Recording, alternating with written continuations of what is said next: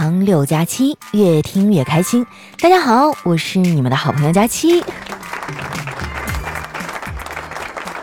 我发现啊，现在的网友们真的很喜欢玩谐音梗。五月二十号嘛，本来是个很普通的日子，就因为谐音是五二零我爱你，硬是被大伙啊过成了一个节日。而且五二零之前啊，居然还有一个节，五幺七吃货节。因为五幺七的谐音啊是我要吃。不过啊，这个节日我还挺喜欢的，因为那一天叫外卖啊，满减特别的多。说起来啊，我也算是个吃货，但吃货和吃货啊也有区别。你看我和丸子啊就不一样，他爱吃呢，纯粹就是因为嘴馋，而我吃东西啊是为了缓解压力。不过啊，我做梦都没有想到啊，本来我是想一口一口吃掉忧愁，结果啊却一口一口吃成了肉球。其实我觉得吧，把吃当成爱好也挺好的。因为和其他的爱好相比，吃已经算是很省钱了。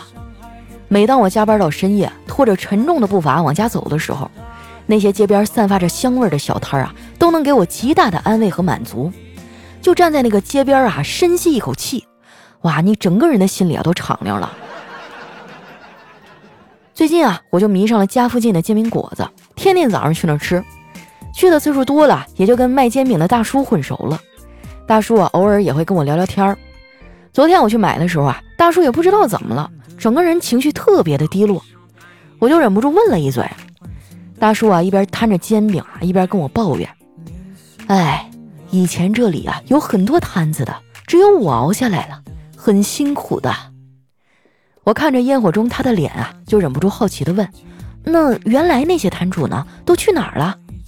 大叔啊，叹了一口气，然后一脸惆怅的说。他们呀都发财了，去外面开店去了。哎呀，这么看来，大叔也是不容易啊。我理解他那种绝望。以前啊，我看别人在朋友圈里啊晒自己的包包、手表、旅行照啊，我的心里也会泛酸。但现在就不会了。现如今啊，我会把那些我买不起的东西当成 idol，这样生活就会轻松很多。因为我清楚的知道，喜欢不代表应该拥有。很多人就不明白这个理儿，经常老有朋友给我私信留言，啊说喜欢那个女神啊或者男神太高冷了，自己很受伤。这有啥呀？他对你冷冰冰不是很正常吗？因为他的热量啊已经在别人那儿都消耗完了呀。不知道你们发现没有啊？越是颜值高的那些男神和女神啊，就越是高冷和无聊。你看微博就能看出来呀，要么就是冷冰冰的四个字儿，转发微博。要么呢，就是一些风景啊，或者日常照片。后来我想了一下，发现这也很合理。人家已经在现实生活当中啊，被太多的人喜欢了，心理需求呢得到了完全的满足，不需要再在微博上逗乐别人了。反过来啊，你看那些没人爱的单身狗们，微博倒是超级的有趣儿，就感觉每一条啊都是拼了老命在逗你笑。这么一想啊，是不是还挺让人感动的？我是挺佩服他们的，反正我是做不到。微博对于我来说啊，就是一个发泄情绪的出口。我看大部分人啊都是这样。现在大家啊是平日不做亏心事儿，半夜不怕鬼敲门；平日做了亏心事儿，半夜微博发个文儿。不过我们啊确实应该感谢社交网络，要不啊真不知道这些情绪应该如何处理。当代人好像已经离不开互联网了，我就是，有时候我也很迷茫。你说人的三种感情啊，亲情、爱情、友情，我就没有一个顺利的。爱情吧，没有；友情呢，我的朋友也不多啊，又都有了各自的生活。亲人吧，倒是一直在身边啊，就是特别的嫌弃我。但是我也能理解，你看我爸妈二十多岁的时候已经有了自己的家庭和房子，而二十多岁的我想的最多的却是，等我看完这个短视频啊，再决定今天晚上吃哪家的外卖。说到吃外卖啊，我要吐槽一句，到底是从哪儿掀起来这股啊吃饭要配下饭视频的风潮的呀？昨天晚上我妈不在家，我给自己叫了一份外卖，挑视频就挑了半天，最后呢，终于找到一个想看的综艺，但是呢没有会员，广告就二百多秒，等我看完广告啊，饭都吃完了。每次啊，我说我吃外卖啊，就有朋友跳出来说。佳琪啊，你怎么总吃外卖呢？那玩意儿对身体不好。就算你不想做饭，你也要去外面正规的饭店吃啊，一点都不爱惜自己。女孩子啊，要学会热爱和享受生活才行啊。呵呵，谁有钱愿意吃外卖呀？我跟你说哈，一个人对生活的热爱程度取决于对金钱的占有率。但凡是有点骚钱儿，哎，谁不热爱生活呀？再说了，我也挺爱自己的呀。我爱自己的方式呢，就是把自己打扮的漂漂亮亮的。最近天天戴口罩啊，化了妆别人也看不到，我就开始在搭配和气味上下功夫。说到这个哈，我忍不住想跟香水说句话：香水啊，你这应该好好的反省一下自己。我花那么多钱啊买这么一小瓶，喷一会儿就没味儿了。我麻烦你去隔壁啊看看人家火锅烧烤多努力啊，人家当副业都比你能干，持香时间啊长到让人害怕，几天都散不掉啊，衣服得从里到外全换掉。睡一觉呢，还能变个香调。香水，你说你什么时候能有这么有出息啊？我这钱也不算白花了。说这么一堆啊，也不是我有意的刁难他，主要是我最近香水的消耗有点大。以前宅在家啊，根本就用不了喷这么多。结果五一放假回来之后啊，我们公司呢开启了疯狂的加班模式，天天都得出门。说实话，我现在都不想看朋友圈，打开一看啊，全都是加班的文案。我发现了啊，有些人加个班啊，就恨不得让全世界都知道，而我就不一样了，我只想让我们领导知道。好不容易挨到周末放假，想睡个懒觉，你说多简单一个愿望啊，但就是实现不了。说到这个，我想问一下，你们知道周末睡懒觉的三大克星是什么吗？分别是啊，装修的电钻、楼上拍球的熊孩子，以及亢奋的狗叫声。更要命的是啊，很多时候他们是仨一起来呀，就搞得我每个周末都很绝望。我这个人呢有个毛病哈，就是被吵醒了就很难再睡着。一开始啊，我还会去楼上楼下啊跟他们理论理论，后来我都放弃了。俗话说得好，这惹不起我还躲不起嘛。现在疫情也控制住了，很多娱乐场所啊都陆续开放了。最近这两周啊，只要周末有空，我就会约着丸子他们几个一起出去嗨。你们也知道啊，我是一东北姑娘，就我们东北人呢，最喜欢凑在一起啊喝酒撸串儿。说到这个哈，我要给你们普及一个常识，就是在我们东北的酒桌上呢，明知道对方是吹牛逼哈，但不去揭穿，也不会抓住细节刨根问底儿，同时脸上呢做出你真牛逼的表情，这是一个最基本的礼节。除此之外呢，我们东北还有一种文化啊，叫劝酒文化。上个周末啊，我跟小黑他们出去聚餐啊，就被他们坑惨了。我发现喝酒的人真是太会瞎掰了。本来他们定的规则呢是这个星座一致的啊要一起喝一杯啊，这没问题。后来呢又说生肖一致的哈也要一起喝一杯。结果呢我们当中有两个人哈，一个属兔，一个属鸡啊，他们非说鸡兔同笼也得喝一杯。那天喝到最后啊，大伙儿都喝多了。小黑啊，非说自己是奥特曼，其他人也跟风啊，趴在地上演怪兽，就这么你追我赶，打打闹闹的，风一样就跑远了。我和老板啊被逗得前仰后合的。后来我好不容易缓过神儿啊，刚想去追他们，没想到啊，老板一把抓住我说：“大妹子，你等会儿再变身啊，咱先把单买了呗。”等我追到的时候啊，他们正在那合计下半场去哪儿喝呢。我皱了皱眉啊，说：“差不多就行了，太晚了。”丸子说：“佳琪姐憋了这么长时间，大家好不容易才凑到一起，要嗨够了才能回去。”我觉得丸子说的也挺对的。再说我们晚上出来都开了车，不用担心地铁停运啥的，到时候叫个滴滴代驾就行了。一点都不夸张的说啊，滴滴代驾几乎算是我们年轻人的刚需了。无论在外面怎么嗨。都可以叫个滴滴代驾送我们安全回家。最后呢，大家一致决定啊，再去酒吧坐一坐。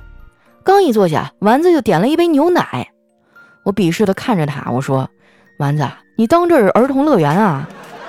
不喝酒也就算了，你喝奶是要闹哪样啊？” 丸子撇撇嘴说：“哎呀，我胃不好，让我先缓缓，要不一会儿胃疼。”听他这么一说啊，我也没太计较。现在的年轻人，哎，一天下来除了没人疼之外，浑身上下哪儿都疼。说出来你们可能不信啊，现在的我也开始一边蹦迪一边养生了。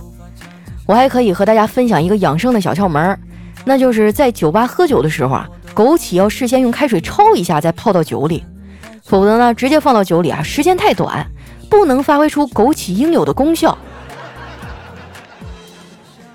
喝完酒啊，都到后半夜了，我们几个相互搀扶着出了门。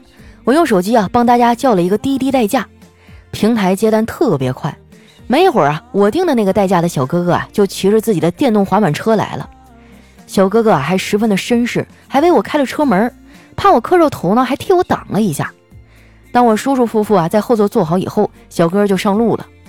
不得不说啊，他的开车技术啊比我强多了，车开得稳稳当当的，起步和停车哈我都没有明显的感觉。一问才知道，他也是过五关斩六将啊，才当上了滴滴代驾的司机的。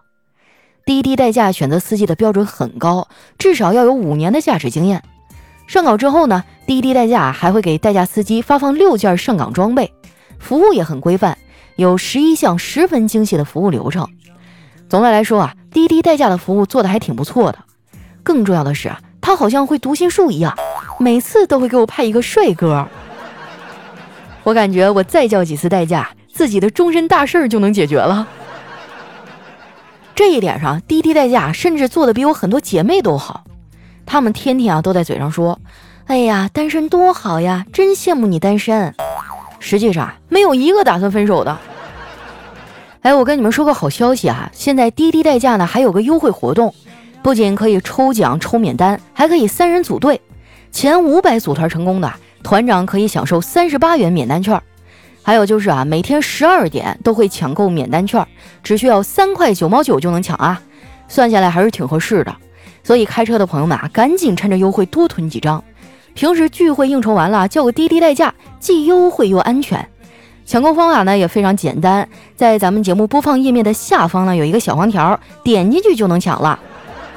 只要三块九毛九，快乐和安全你都有。哎，又堵车了。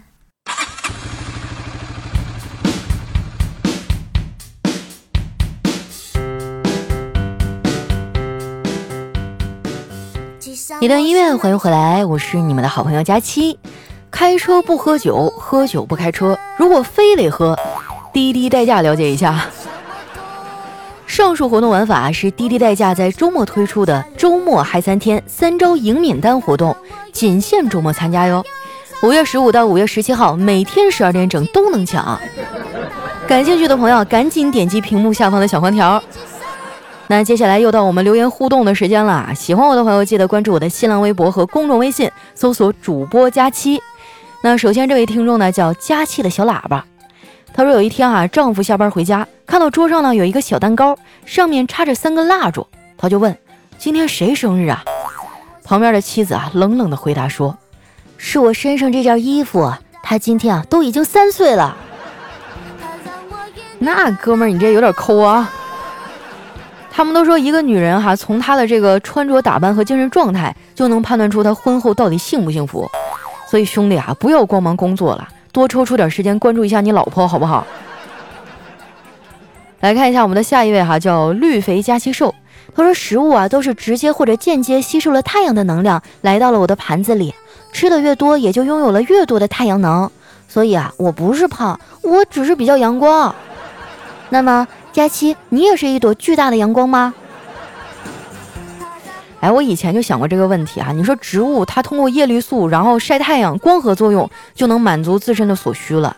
你说将来科技发展啊，会不会有一天就我们人类身体里注入叶绿素，然后咱们出去晒晒太阳就饱了？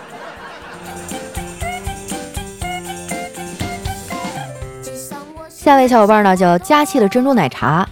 他说：“学生抄作业啊，最大的让步就是，哎，别抢了，放中间一起抄。最渣、最不负责任的话就是，瞎写的，错了可别赖我啊。最大的胆子呢就是，别怕，明儿早上自习再补。最绝情的话就是，哎呀，我已经交上去了。最卑微的话，没事没事，错的我也抄。来下一位呢，叫水蓝色的流星。他有一天哈，妈妈说。”弟弟啊，来吃点点心吧，今天是巧克力蛋糕哟。”然后这弟弟啊看了看桌上的蛋糕，流着口水说：“妈妈，我可以吃两块吗？”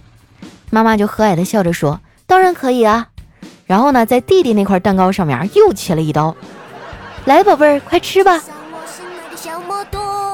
你这是欺负孩子岁数小不会算数啊？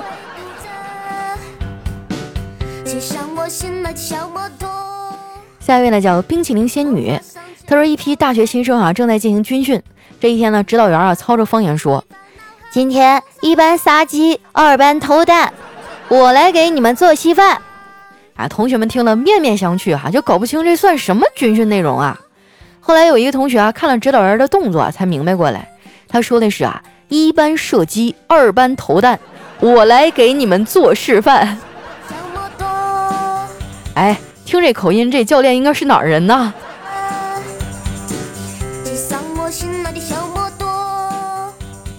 下一位呢叫千山人迹，他说今天的电瓶车啊格外的烫屁股，微风吹过我的大脸庞，我很迷茫，多希望有个有钱的大姐看穿我的逞强，让我走进她的心房。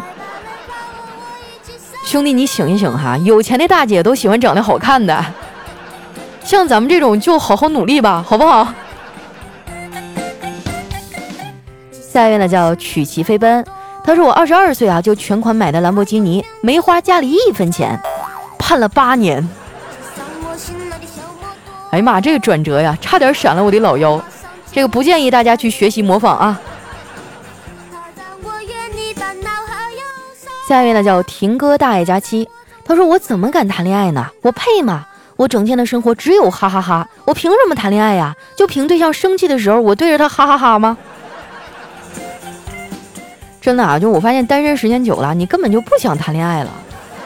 你会发现单身虽然有时候会孤独，但真的很爽啊，自由。下一位呢叫猪猪爱你哦，他说有一天哈面试官问。用一种动物来形容你自己，你觉得是什么呢？我说鹦鹉。面试官说：“哦，这是为什么呢？”我说：“哦，这是为什么呢？”对，重要的是要服从听话，是吧？下面呢叫 biu biu 嘿嘿，他说从前有一只鸭子哈，它叫抱抱鸭，然后它的叫声呢比别的小鸭子都要响，所以啊其他的小鸭子啊都叫它好想抱抱鸭。咦，突然感觉有被撩到啊！下位小伙伴呢叫在下不胖，他说终于到学校上课啊，我就想回去上网课，因为我不能明目张胆的一边抠脚一边吃东西了，一边看电视一边玩游戏哈，一边上网课了，是吧？失去了才懂得珍惜啊！整个假期就听你们在那哀嚎了，现在好了吧？网课也不用上了。下一位呢叫特爱佳期，他说新婚一个礼拜了，今天早上呢，我迷迷糊糊起床去上厕所，看到老公又在客厅里看文件，我就悄悄的走过去啊，从后面抱住他的腰，温柔的说：“老公，以后你不要起那么早就起来工作了，看你每天顶着两个黑眼圈，我都心疼死了。”老公听完以后转过身啊，双手捧着我的脸，郑重的说：“老婆，你晚上睡觉能不打呼噜吗？” 哎呀，我觉得打呼噜这个事儿真的很难办啊，好像就没有什么办法根治啊。我睡觉也打啊，不过好在我没有对象，所以现在危害倒也没有那么大。但我还是想问问哈，就大家有没有什么好的办法能够根治一下打呼噜呢？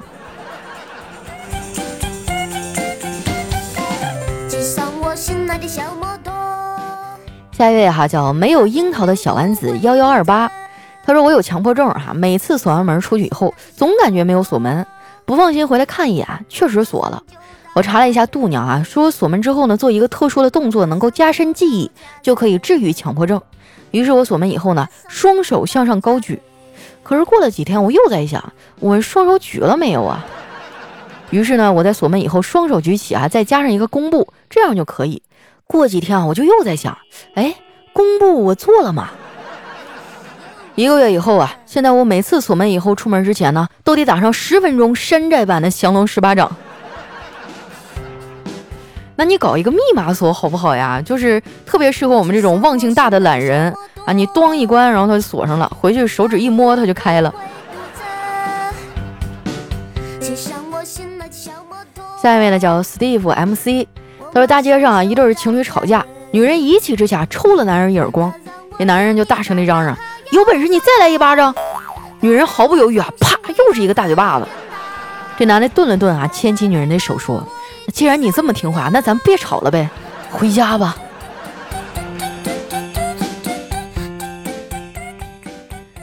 下一位呢叫你们闹吧，我有药。他说：“佳欣，你知道吗？”好多人都说，上帝关上一扇门的时候，会给你打开一扇窗户。可是为什么到了我这儿，上帝在关上一扇门的时候，还会用门再夹一下我的脑袋呢？我觉得这个吧，你得问问你妈。这问题我解决不了，我感觉可能是天生的。下一位呢，叫安琪儿的安琪。他说：“一对六十出头的已婚夫妇呢，正在一家安静浪漫的小餐馆庆祝他们三十五周年的结婚纪念日。突然啊，一个美丽的仙女出现在他们的桌上，说：‘作为一对模范夫妻，为了你们一直相爱，我会给你们每个人一个愿望。’啊，然后其中的妻子说：‘哦，我想和我亲爱的丈夫环游世界。’仙女啊，就挥动魔杖，噗的一声，两张船票就出现在她手里。丈夫想了一下，说：‘这一切都很浪漫。’但是这样的机会永远不会再来了，对不起，我的爱人。但我的愿望是有一个比我年轻三十岁的妻子。妻子和仙女非常失望，但愿望就是愿望。于是呢，仙女挥动了魔杖，噗的一声，丈夫啊就九十二岁了。哎呦，哎，所以说这个故事的寓意哈，就是做人不能太贪婪。我跟你讲，差不多得了，老夫老妻才能相伴走一辈子呀。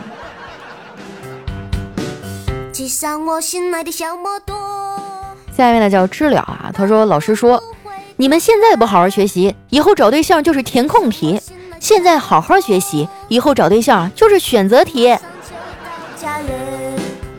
可是老师啊，我发现现在我找对象就是一道怎么答都答不对的题啊！我怀疑老师出错题了，就没有正确答案呢。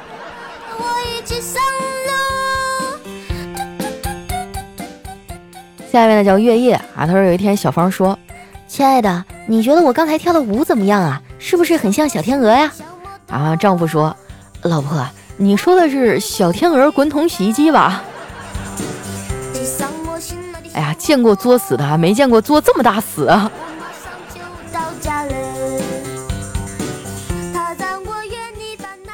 下一位呢叫起啥名字呢？他说上大一那会儿啊，有个室友巨懒无比。衣服可以泡在盆里啊，一两个月不洗那种。有一天我们宿舍开火锅啊，每个人都带了一点素菜，那货呢就带了点蘑菇。吃完以后，大家就问他在哪儿买的，也没见他出去啊。他说啊，就看到盆里的裤头上长了几个，就顺便摘了点儿。我记得那天晚上，我们整个宿舍都难以入睡啊。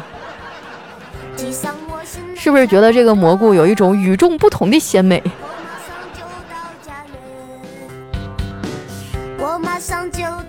下一位呢叫佳期有了尖下巴。他说下午正在上班啊，年轻漂亮的男上司呢走到了佳期的跟前儿，问佳期啊，晚上有空吗？啊，佳期大惊之后大喜，立刻说有啊。其实我一般晚上都没有什么事儿。上司啊就露出满意的笑容，说那既然这样的话，那麻烦你晚上加个班吧，我得提前走。就我纠正一下哈，首先。我不建议大家段子里用我的名字啊，就很奇怪，你知道吧？自己读自己。另外，我们的公司没有年轻漂亮的男上司。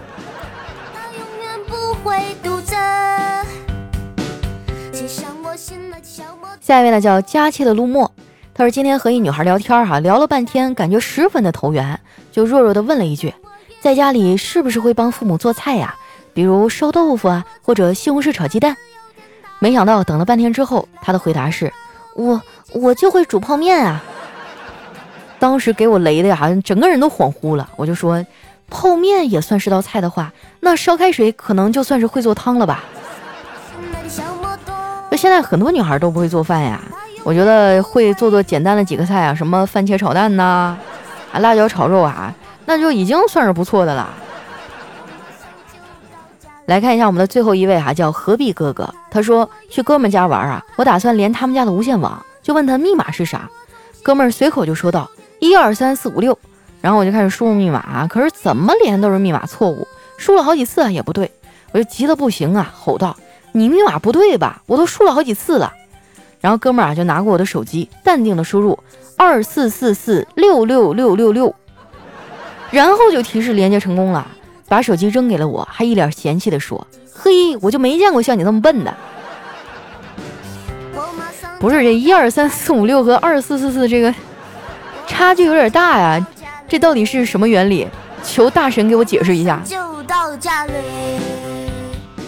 好了，那今天留言就先分享到这儿了。喜欢我的朋友呢，记得关注我的新浪微博和公众微信，搜索主播佳期，是佳期如梦的佳期。如果呢你平常经常开车啊，又偶尔有应酬，可以点击我们节目下方的小黄条啊，抢一下我们滴滴代驾的免单券啊，非常的实惠了哈。那今天咱们的节目就先到这儿啦，我们下期再见。